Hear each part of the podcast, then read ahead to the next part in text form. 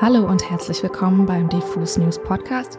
Ich bin Christina und ihr hört heute ein Interview-Special mit Moby. Den kennen viele von euch wahrscheinlich primär als Musiker und Produzent im Electronica- und Ambient-Bereich, aber er ist natürlich auch ein prominenter Tierrechtsaktivist. Was viele von euch vielleicht nicht wissen, Moby verbrachte den Großteil der 80er in der Hardcore-Punk-Szene und war unter anderem als Gitarrist der Band Vatican Commandos aktiv. In dieser Szene kam er dann auch erstmals mit Aktivismus und Veganismus in Berührung und diesem Themenkomplex hat er nun eine eigene Doku gewidmet. Punk Rock Vegan Movie heißt die und um darüber zu sprechen, hat sich Moby via Zoom aus Kalifornien zugeschaltet. Viel Spaß beim Interview.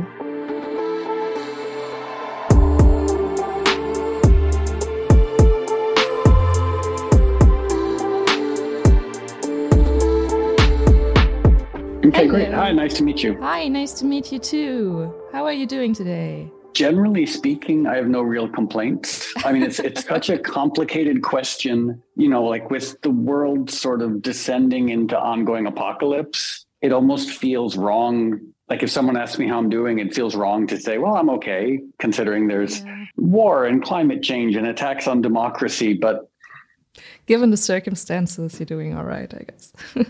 Yeah. So thanks so much for taking some time to be with us here on the Diffuse podcast. We're not talking about a musical release of yours today. We are talking about your documentary, Punk Rock Vegan Movie, that shines a light on the history of punk and animal rights activism, two subjects that I think are very dear to your heart. So, first of all, my question would be what motivated you to make this movie and what did you want to show people? Well, I've been a vegan and an animal rights activist now for about 35 years. One thing I started noticing, I guess around maybe 10 or 15 years ago, was how powerful documentaries could be. I mean, all media in general, especially regarding activism and animal rights activism, can be incredibly powerful but documentaries, especially when they connect with people, can really help to change people's minds. I started thinking about 10 years ago how can I use whatever sort of unique resources I have to try and address the issue of animal rights and veganism? And I realized no one had told the story of the history of punk rock and animal rights. And I thought that would be a really interesting way to try and draw attention to the issue of animal rights. I mean, if someone else had told it, I certainly would not have tried to make this movie. Or if someone else thought they could do it better, I would have helped them. but simply, no one else was telling this story. And I just thought it was a really unique way to have a conversation that is a really surprising conversation for a lot of people about the history of animal rights. Yeah, it's it's interesting that you mentioned this this power of documentaries. Now that you say it, I definitely remember like being 14 years old and seeing these documentaries about slaughterhouses and all this stuff that first turned me on to uh, you know being a vegetarian. I, I definitely remember these very like graphic, brutal pictures. But at the same time, your movie I felt was a lot more. Um, I almost want to say optimistic um, than these documentaries I remember. Was that something that was important to you to have this somehow more positive outlook? Yes. Uh, I mean, it's tricky because different people respond differently to different imagery. Um, and what I mean by that is like some people, like if you were a 14 year old, you know, listening to punk rock in Germany, there's a good chance that you know, images of slaughterhouses would actually wake you up and make you engaged. Whereas if I show those same images to a 50 year old suburban person in Oklahoma, they're simply going to stop watching. And so a part of being an animal rights activist is really figuring out how you can do your best to effectively reach people you know because there is a part of me that just wants to like stand on a street corner and scream and show people images of baby cows being slaughtered. What i found is when i take that approach most people simply turn away. Like most people become so defensive that you're you're not actually reaching them. And so it's finding that balance.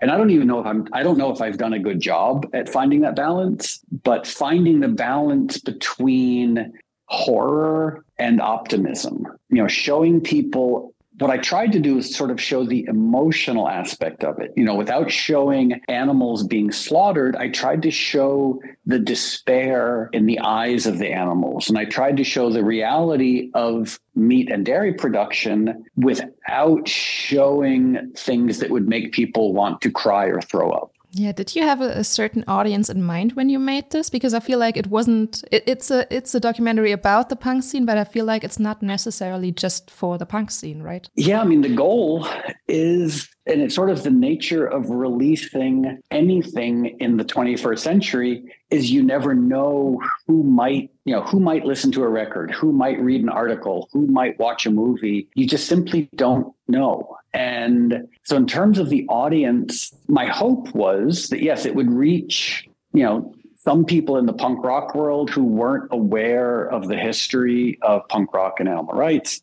Um, but it also might reach fans of mine. It might reach vegans, animal rights activists, vegetarians who are thinking about becoming more active, you know, as activists, uh, and even just people who are curious. Like, there's a huge audience you know a huge group of people out there who are like you know they're adults. They wouldn't identify as punk rockers. They like music but they probably are not listening to black flag and minor threat.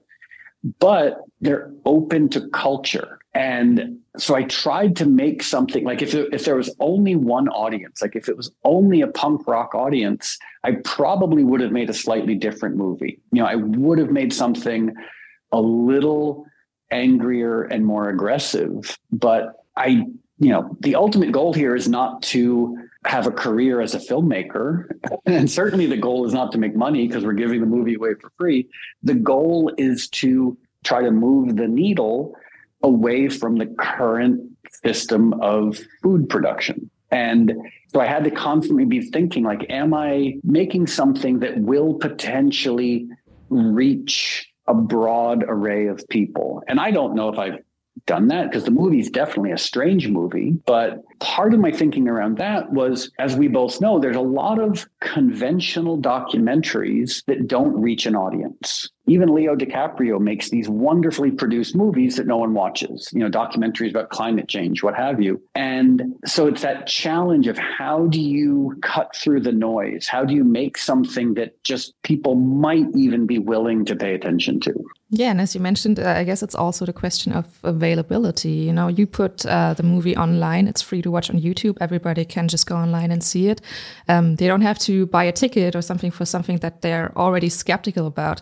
Um, so, was it clear for you from the beginning that you wanted to turn this into kind of a nonprofit thing that's available for everyone? Yeah, that was from the very beginning. That was the goal, and that also sort of intersected with the punk rock ethos of DIY, you know, do it yourself because you know my friends and I made this movie ourselves. You know, I didn't know how to do stop motion animation, but I wanted to include stop motion animation, so we downloaded the software and figured out how to make stop motion animation. And when I started working on this, a friend of mine started producing another movie about food production, and they hired a camera crew and a sound crew, and it was costing them close to ten thousand dollars a week to have this crew. And I thought instead, like, well well, why don't I just do it myself? You know, that way it doesn't cost anything.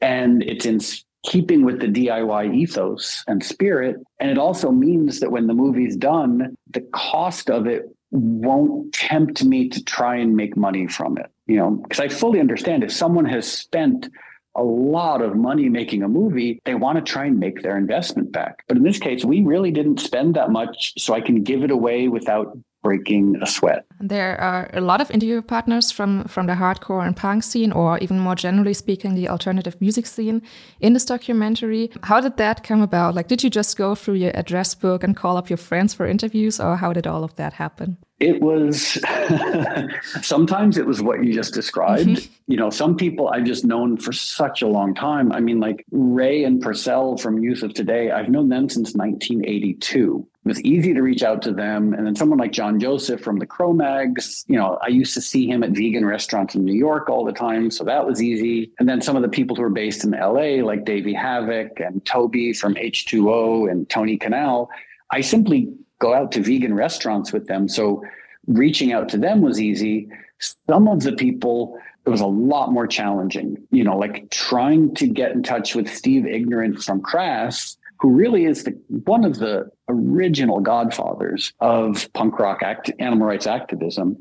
And it took me months of simply getting an email address for him. And once I had it, I emailed him and he was like, sure, come on over, we'll talk. And so he was very open and receptive. But the hard part was finding his email address. And then in one case, I really wanted to talk to Andrew Hurley from Fall Out Boy and also Scott from Earth Crisis. And lo and behold, they started a band together. And also Chris Colohan, the, the, the called Sect. And they were playing a very tiny show in a record store in Orange County. So I just drove down there and introduced myself and said, Hey, my name is Moby. I'm making a movie about the history of punk rock and veganism and animal rights. Can I interview you guys? And they looked around. They're like, Yeah, but where's your where's your crew? Where's your camera crew? And I was like, Oh, it's just me with a camera and a Zoom recorder. Like there's nobody else involved. So, but in that case, luckily, they didn't yeah, they, they agreed to do the interview considering I hadn't really scheduled anything and I'd never met them before.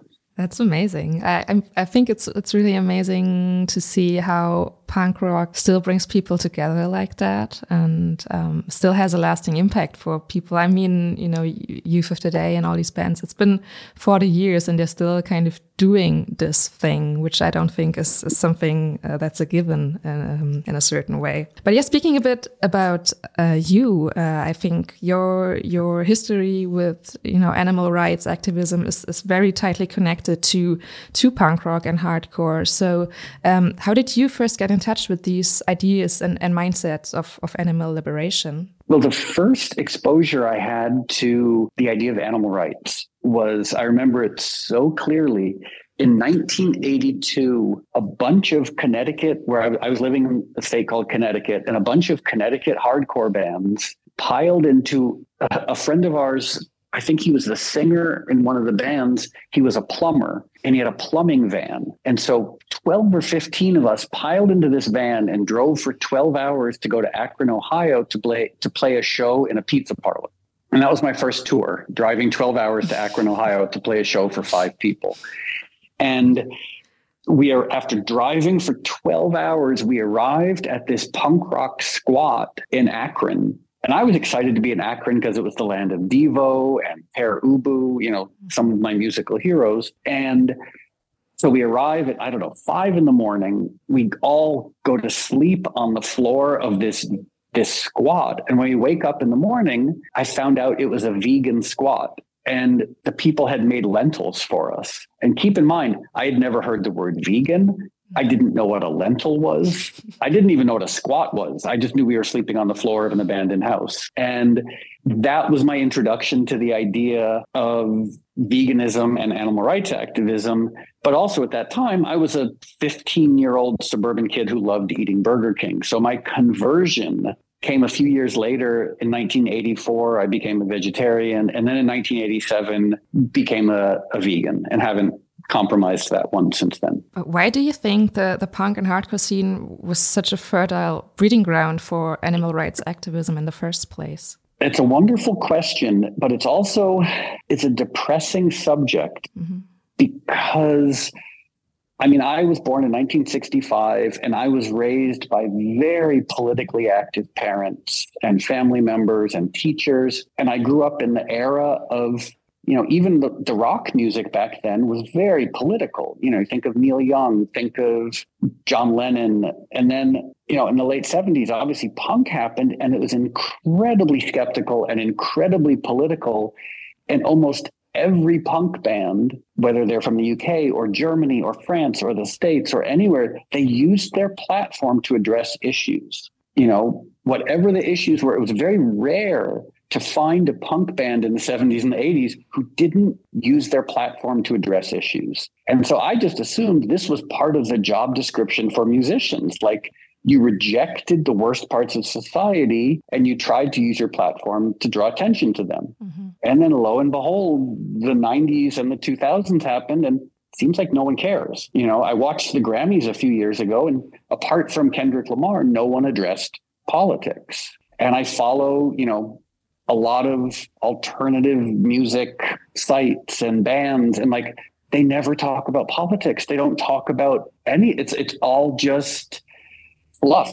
And I keep waiting. I'm like, where's the activism? Where like we're living in a world that is an inch away from catastrophe and people are just making fluff. And I really I, I it's hard for me not to judge, but like of course I wish we lived in a world where all these indie rockers and alternative musicians and people could just make fun, lighthearted, ironic fluff. But we live in a world, as I said, that's about to completely fall apart. And I just think it's almost criminal that people aren't using their platforms to try and address these issues and change the world. Yeah, and I think something that's also very important to note, uh, especially um, that's something you notice when when you watch this documentary, is that these ideas of animal liberation and also the intersectionality of animal and human liberation.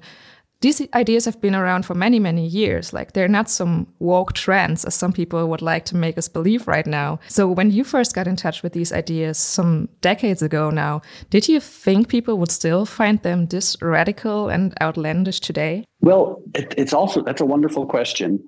And you're right. I mean, I, I, made a weird little cartoon that I think is online. Uh, it's called The History of Animal Rights. If you're bored and you Google it, it's just a five minute cartoon about the history of animal rights, starting with the Buddha, going through Immanuel Kant, Jeremy Bentham, Gandhi, Jane Goodall, just like how, you know, these, this is a conversation that's going on for thousands of years. And it's such a central, weird, utterly baffling paradox that almost every person on the planet likes animals, and almost every person on the planet is horrified at the thought of animal suffering. But yet, almost every person on the planet eats animals and contributes to animal suffering. Like it's so confusing. Like I almost feel like I'm always on the edge of a nervous breakdown just trying to make sense of this because you can't. There's no way to make sense of it whatsoever that people who like animals and would never hurt an animal eat animals and contribute to the suffering and death of animals. Like it's it, there's it's just so illogical. And as activists, we assume that once you confront people with the truth, they will change their beliefs or change their actions. And unfortunately, that's not the case. Like you, when you go to someone and you say, Hey, if you're troubled by animal suffering, why do you contribute to it? Instead of saying, Oh, you're right, they usually want to punch you in the face. Mm-hmm and it's just i literally i feel like at some point my brains are just going to melt out of my face because i can't make sense of that that paradox. It's just so weird. But what keeps you going then in those moments? Because it's it's utterly frustrating absolutely but you could just give up at some point. Why do you keep fighting that fight? Oh well i only have one job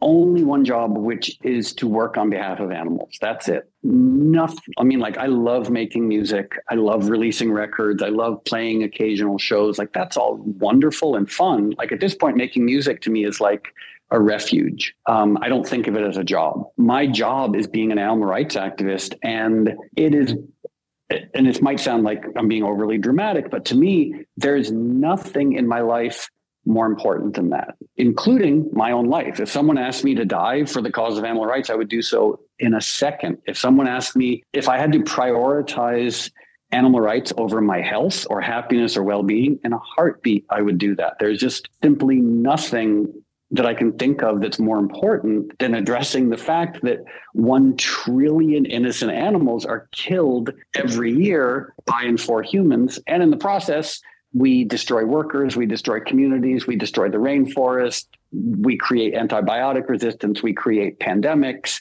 and we kill our, we destroy our own health. What keeps me going is it's the only, that's oddly, that's the only thing that keeps me going. Like there's no desire to quit and go have a nice life. Like I don't, I don't want to go on holiday.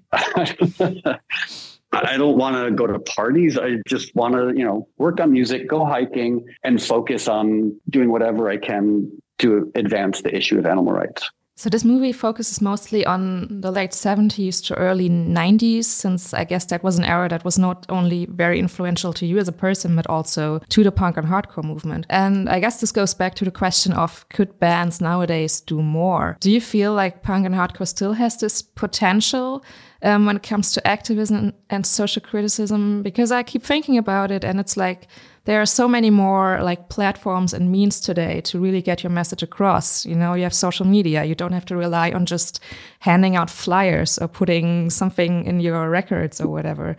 Um, but at the same time, I guess that also creates a lot of noise. So as, as someone who's also been a musician for a very long time, do you feel like the industry has also just changed so much that it's not so much about the message anymore, but more about, you know, being a product as a musician? I mean, it's it's again, you're absolutely right. And I don't I can't figure it out. Mm-hmm. Because the irony there, the paradox there is that when it was more difficult to get a message across, there was a lot more messaging. Mm-hmm. And now it's super easy to create a message and get it across, and there's a lot less messaging. I I I can't figure that out because you're absolutely right.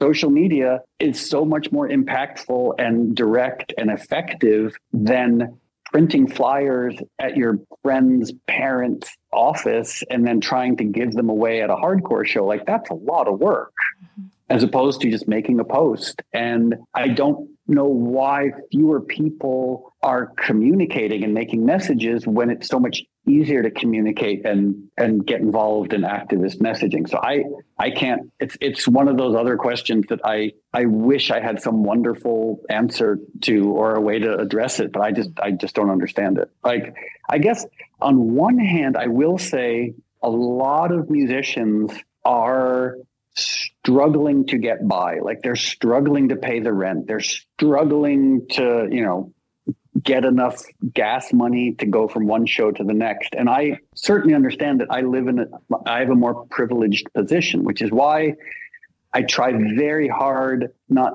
to judge, but at the same time, I'm like, well, how is promoting a career ever more important than trying to save a trillion animals? I just, to me, it's it's, it's almost like a binary black and white choice, and I I can't see the legitimacy of prioritizing selfish concerns over trying to save one trillion animals every year. You've also moved from from punk through various genres over the course of your career.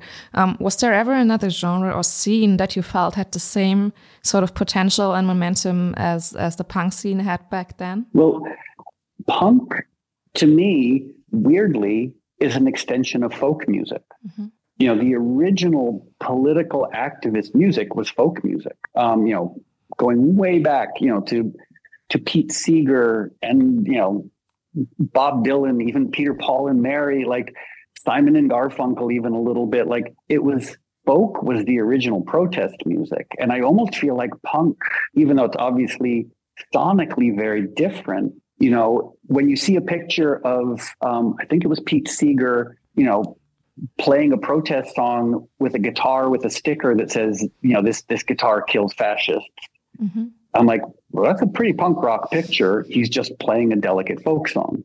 Folk music and then hip hop, in a weird way, I almost see like hip hop and punk rock it's almost being the product of folk music. And I know a lot of people would disagree with that because sonically they're so different, but it's the idea of those are the three genres I can think of, you know, that really use or used music and platforms to address issues.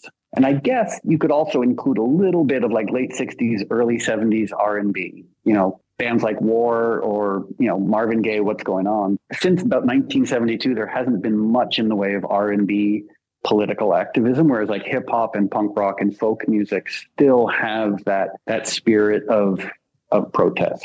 Yeah, weirdly, I feel like uh, at this point in time, hip hop is definitely the most politically charged music.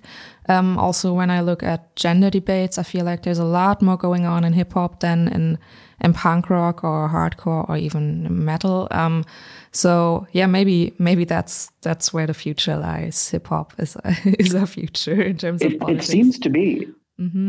Especially when you look at like the language and cultural aspects. Like I because I sadly I speak English and a tiny little bit of Spanish and a tiny bit of French, and I can understand a few German words. But there's hip hop, and I'm stating the obvious, and I feel ridiculous for doing so. But like every country in the world has political hip hop. Like mm-hmm. it's the voice of protest in basically every country in the world. The only thing is, I have no idea what they're saying because I don't speak the languages. Mm-hmm. So, like, I'll watch the videos and I'll listen to the songs and be like, wow, this seems like amazing protest music. I just don't know what they're saying. Mm-hmm. So, my last question for you is to give our listeners a small recommendation. Um, if they've never heard punk rock or hardcore that's concerned with animal rights issues, which band or record should they definitely check out and why?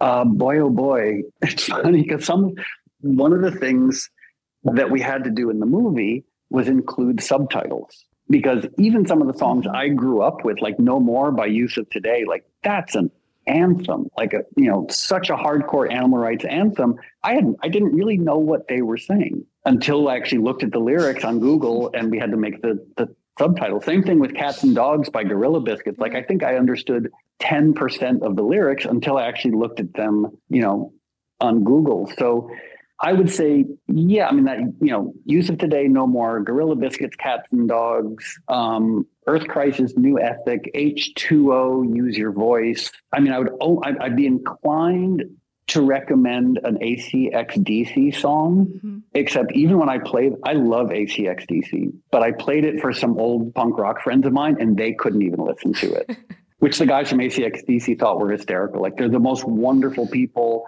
when they came over to do the interview for Punk Rock Vegan Movie, they brought me these delicious blueberry vegan muffins. And if you listen to their music, try imagining ACXDC coming over, bringing delicious blueberry vegan muffins. If you're not faint of heart, listen to ACXDC. But apart from that, I'd say like every, you know, Earth Crisis, H2O, Youth of Today. If anyone wants to, like on Spotify, there are playlists about vegan punk rock and vegan hardcore that are way more extensive than anything I could come up with. Awesome. Then we've got our work cut out for us. And we're done here. Thanks so much for taking the time to chat about your movie, Punk Rock Vegan Movie. Watch it now online on YouTube for free. Yeah, thanks for doing this wonderful documentary. Oh, thank you. Yeah, it was really wonderful talking with you.